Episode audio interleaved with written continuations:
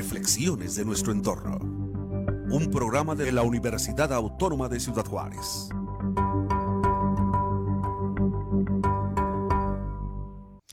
¿Qué tal amigos? Buenos días. Yo soy Adrián Vázquez, coordinador del Centro de Ciencias Atmosféricas y Tecnologías Verdes en el Instituto, de, Ingeniería y Tecnología de la Universidad Autónoma de Ciudad Juárez. Y este es su programa Orbe, Reflexiones sobre nuestro entorno. El día de hoy, pues como todos los, todas las semanas, estamos haciendo un esfuerzo por eh, traerle algún tema que pudiera ser de su interés y que sea relevante desde la perspectiva de la sustentabilidad. Eh, y el día de hoy vamos a platicar con ustedes eh, sobre un tema que es muy interesante. hoy, el día 2 de febrero, es justamente el día que las Naciones Unidas reconocen como el Día Mundial de los Humedales. Ahora, ¿qué es, eh, un humedal? Vamos a platicar de eso durante el programa, pero nomás para darle un poco de perspectiva. Eh, en el mundo, alrededor de una de cada ocho personas se ganan la vida en los humedales, ya sea por producción, por pesca, por agua, transporte, recreación. Eh, y desde luego el tema de los humedales es, muy importante para el medio ambiente, puesto que aunque apenas corresponde al 6% de la superficie del planeta, albergan el 40% de todas las especies de plantas y animales en el planeta. Entonces, para, para platicar de esto, pues eh, eh, quiero agradecer a mi colega y amigo el doctor Gerardo Bernadac, que es el coordinador del programa de maestría en ingeniería ambiental en el Instituto de Ingeniería y Tecnología, aquí en la UACJ. Eh, Gerardo, buenos días, ¿cómo estás? ¿Qué tal, doctor? Muy, buenos días y pues aquí contento de estar otra vez en su programa. Y, este, y pues bueno, para platicar un poquito acerca de este tema tan importante. ¿Cómo podríamos hacer una descripción, digamos, eh, eh, sencilla de lo que es un humedal?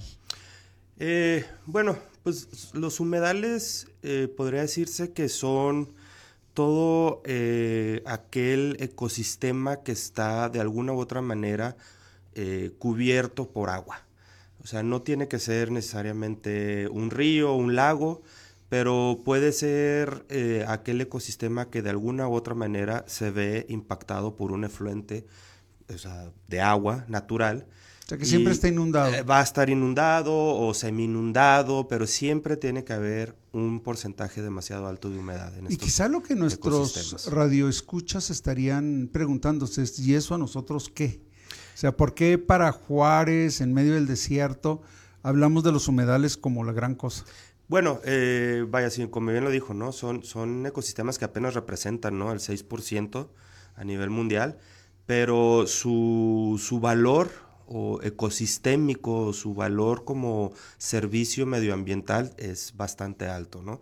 Son eh, ecosistemas que de forma natural ya se encuentran distribuidos eh, principalmente en zonas más templadas, ¿no? Mm. Eh, si bien pues, somos una zona desértica, aquí es muy complicado que podamos encontrar de manera natural pero la ventaja de estos humedales es de que se pueden replicar, se pueden hacer de manera o construir, ¿no? Sí, déjenme comentarles, eh, amigos que nos escuchan, el, um, el, río Bravo, antes de que hubiera civilización, generaba humedales. En Exactamente. digamos, en los bordes del río, ¿verdad? El río, antes de que hubiera presas, antes de que hubiera canales, antes de que hubiera todo eso, pues había zonas que naturalmente se inundaban. Entonces, mucha de los ecosistemas propios del Valle de Juárez son, eh, están vinculados a los humedales, aunque ya no existen esos humedales. Recientemente, como bien decías hace un momento, eh, la Universidad de Texas en El Paso, en asociación con otras organizaciones, trataron de, están tratando de replicar un humedal del río Bravo en la zona ya de Socorro, Texas. Eh, río Bosque, me parece que se llama el humedal. Y desde luego lo que están buscando es revivir eh, todos los eh, animales, plantas nativas que vivían en esta región y que bueno, que hoy en día pues eh, básicamente han perdido su hábitat, Sí, claro, de hecho, este, son, vaya, la, la, importancia recae en, de este tipo de, sistemas es de que funcionan como depuradores de manera natural. son sistemas que nos pueden ayudar a, filtrar el agua y en muchos casos, según ¿no? el, funcionamiento de este tipo de sistemas, pueden eh, contribuir en gran medida para remover todos esos eh, compuestos o todas esas sustancias y contaminantes que no, no nos sirven o no necesitamos y poder darle un uso o un segundo uso a esa agua, concretamente para fines este, de agricultura, ¿no? de riego agrícola, etcétera, principalmente. Un uso secundario ¿no? al agua. Entonces, eh, se hace de manera natural.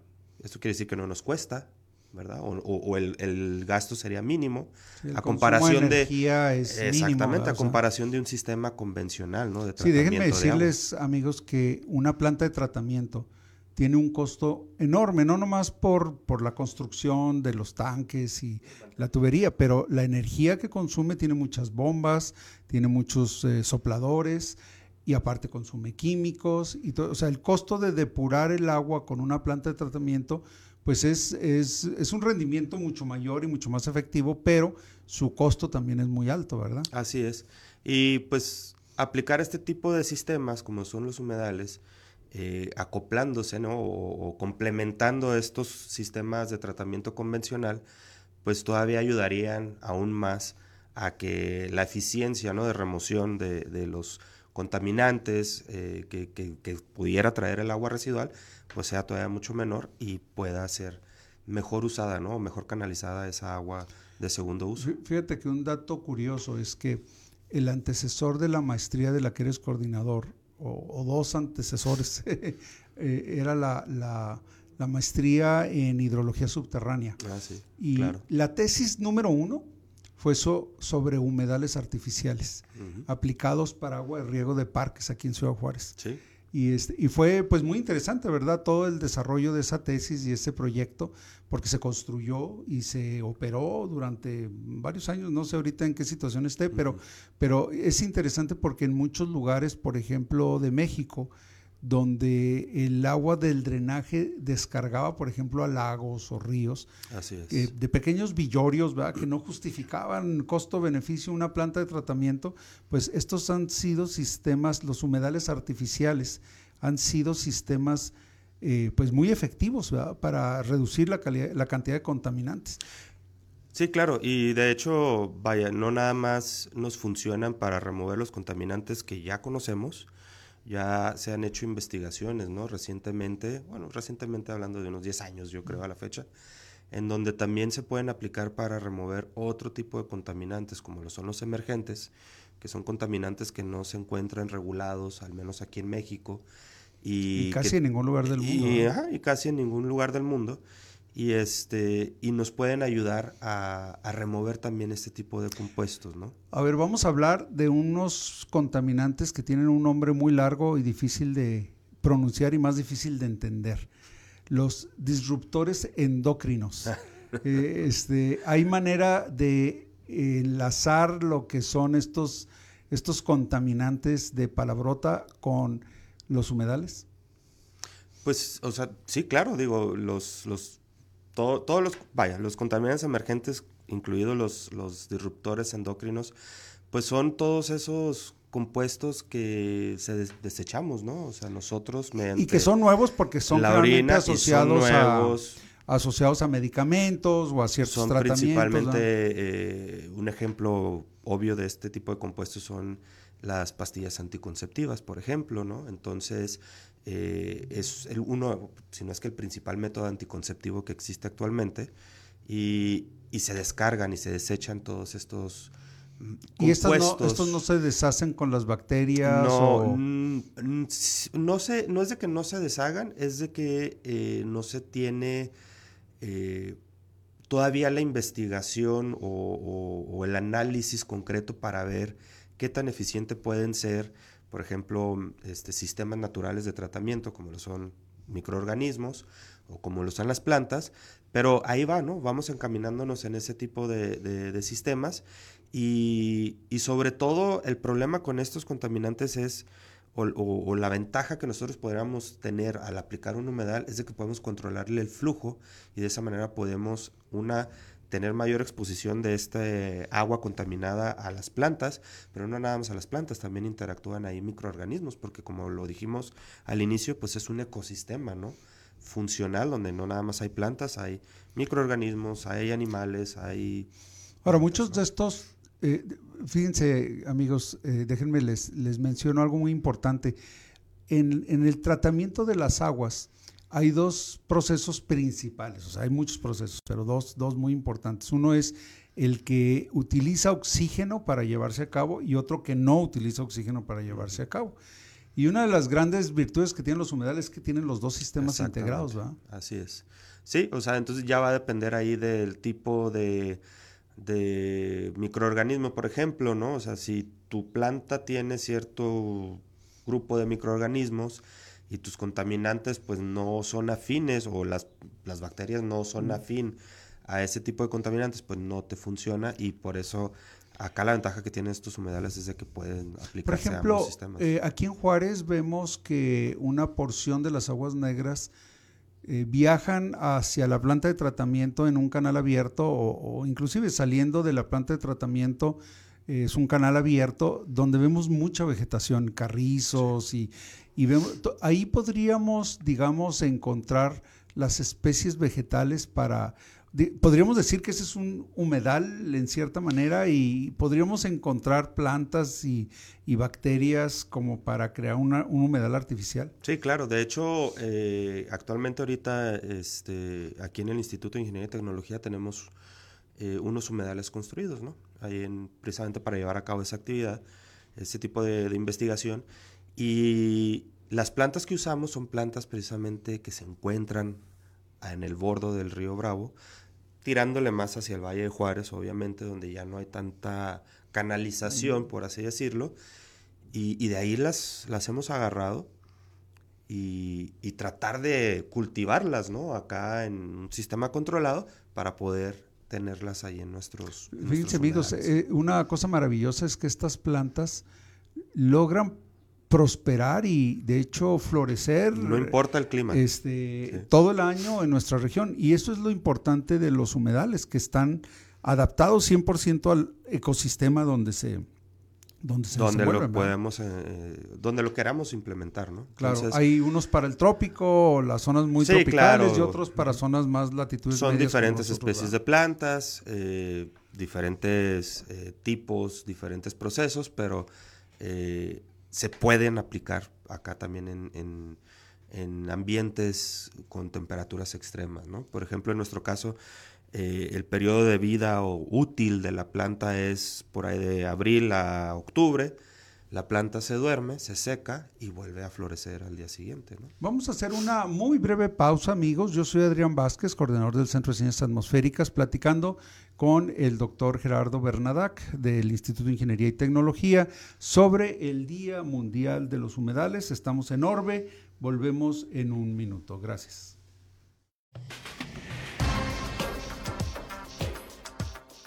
Después de la pausa, regresamos a Orbe, reflexiones de nuestro entorno.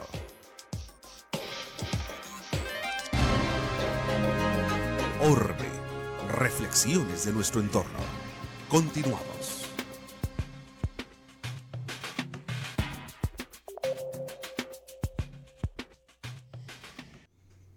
¿Qué tal amigos? Estamos de vuelta. Yo soy Adrián Vázquez, coordinador del Centro de Ciencias Atmosféricas y Tecnologías Verdes y estamos platicando sobre el Día Mundial de los Humedales que se celebra todos los 2 de febrero de cada año de acuerdo al calendario de las Naciones Unidas y me acompaña en esta ocasión el doctor eh, Gerardo Bernadac del Instituto de Ingeniería y Tecnología.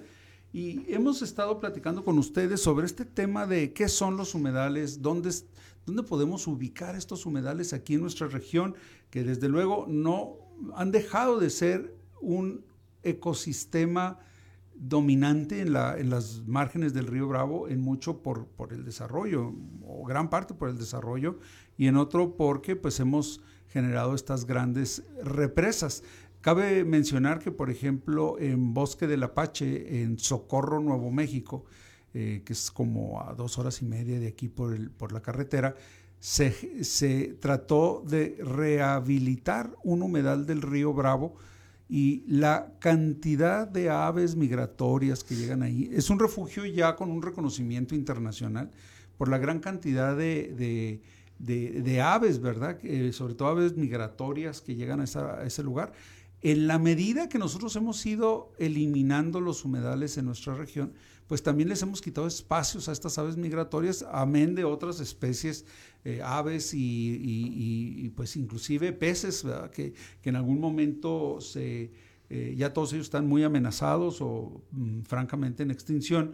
Pero eh, una de las cuestiones que, que en la que podemos eh, identificar más el uso de los humedales o, su beneficio es en las zonas costeras. En las zonas costeras los humedales tienen este, este rol de área de amortiguamiento, ¿verdad? Contra eh, pues fenómenos como los huracanes o como muchas tormentas tropicales que azotan a las costas y que en la medida en que los hemos eliminado para poner hoteles, pues hemos terminado por, por hacer esta infraestructura más vulnerable.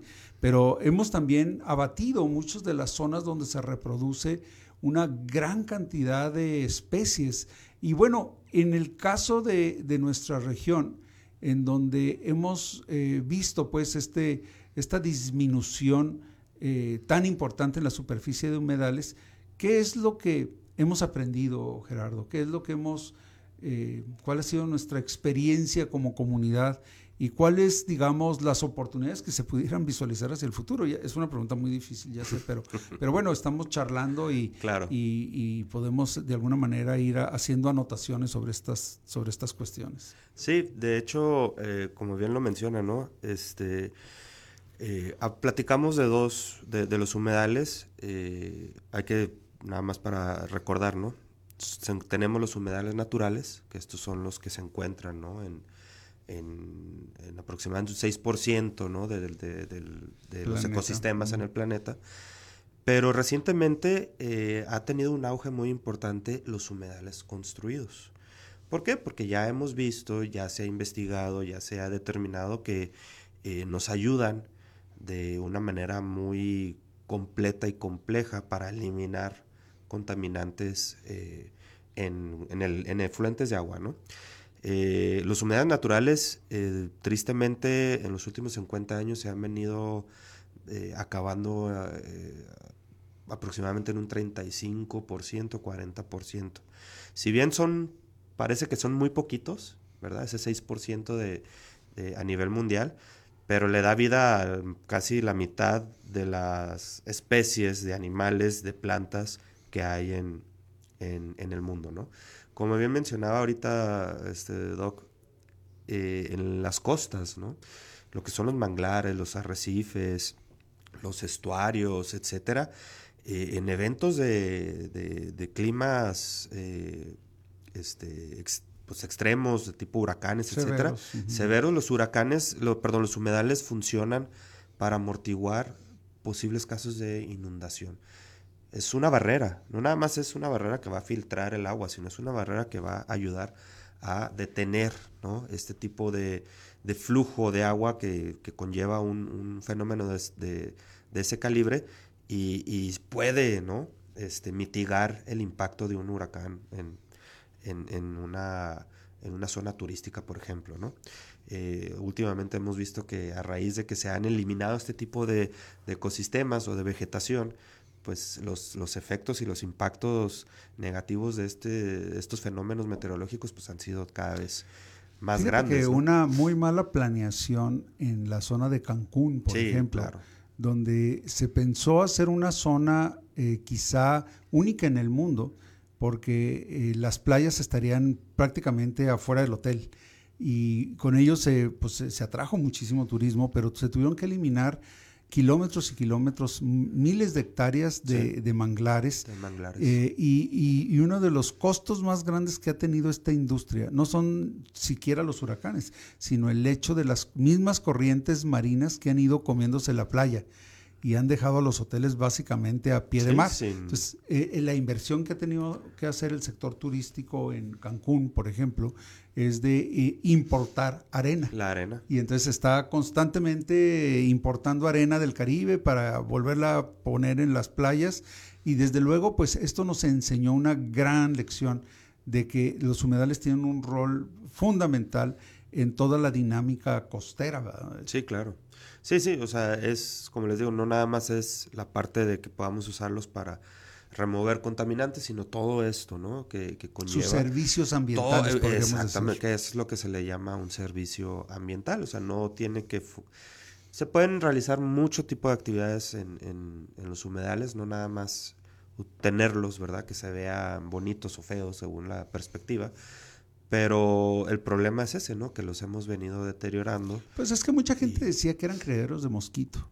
Sí, y entonces los fumigábamos, claro. les Pues echábamos. es un ecosistema, a fin de cuentas, ¿no? Es un, un, ecosistema, es un nicho ecológico que abarca y alberga infinidad de especies, no nada más de plantas, animales, de peces, de anfibios, de reptiles, uh -huh. de insectos. ¿No? Entonces, pues, quizá una buena recomendación ahora este 2 de febrero para recordar el Día Mundial de los Humedales sea el planificar nuestras vacaciones a, a playas donde Allá. se tenga un mayor respeto hacia justamente hasta, hasta hacia los humedales, ¿verdad? O considerar inclusive lugares donde podamos hacer algo de ecoturismo en claro. zonas de humedales. ¿verdad? Hoy en día en la misma península de Yucatán, de, en la zona de Quintana Roo, en la Riviera Maya, como le conocen, ya hay, ya hay desarrollos que dándose cuenta de esto han creado pues una, una infraestructura de, de convivio entre los amigable. humedales, amigable pues uh -huh. con la naturaleza